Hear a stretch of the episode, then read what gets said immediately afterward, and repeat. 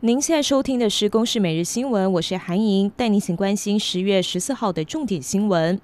中国官媒央视接连三天播出台湾间谍的专题节目，继李梦居跟郑雨清之后，十三号晚间再播出台湾学者蔡金树以及施正平，借由学术交流搜集中国情报。陆委会则抨击中国无限扩张间谍行为，严重破坏两岸关系正常发展。而中国国台办发言人朱凤莲上午表示，侦查机关已经按规定将涉案人员关押的地点等情况通知家属，并且为涉案人员聘请了律师。按照刑事诉讼法的规定，涉及国家秘密案件是不公开审理。台湾面临缺水危机，桃园、新竹、苗栗及台中的供水区，今天起在晚间十一点到隔天的五点离峰时段减压供水，这是史上首次十月水情亮出黄灯。台水公司表示，多数的用户不会受到影响，管线末端以及高地区用户水压是比较不稳，将依照实际的需求设置临时供水站。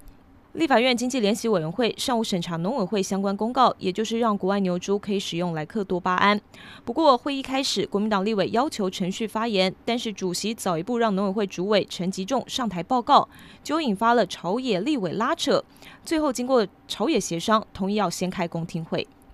共军近期频繁扰台，台海情势逐渐紧张。根据国防部公告，连江县东引一六一重要军事设施管制区还有现建的范围已经生效，而空军也公告将会以四亿元新建同包工程，这被认为是要在东引布建地对地飞弹基地，目标可以直攻上海、南京、福建、广州等重要设施。国际体坛震撼消息：葡萄牙的足球巨星 C 罗、高尔夫世界球王达斯汀强森都确诊隔离，而欧洲疫情第二波也来势汹汹。荷兰的确诊病例暴增，宣布部分地区封锁。另外还发生一名八十九岁的老妇人两度感染死亡，也是全球首例。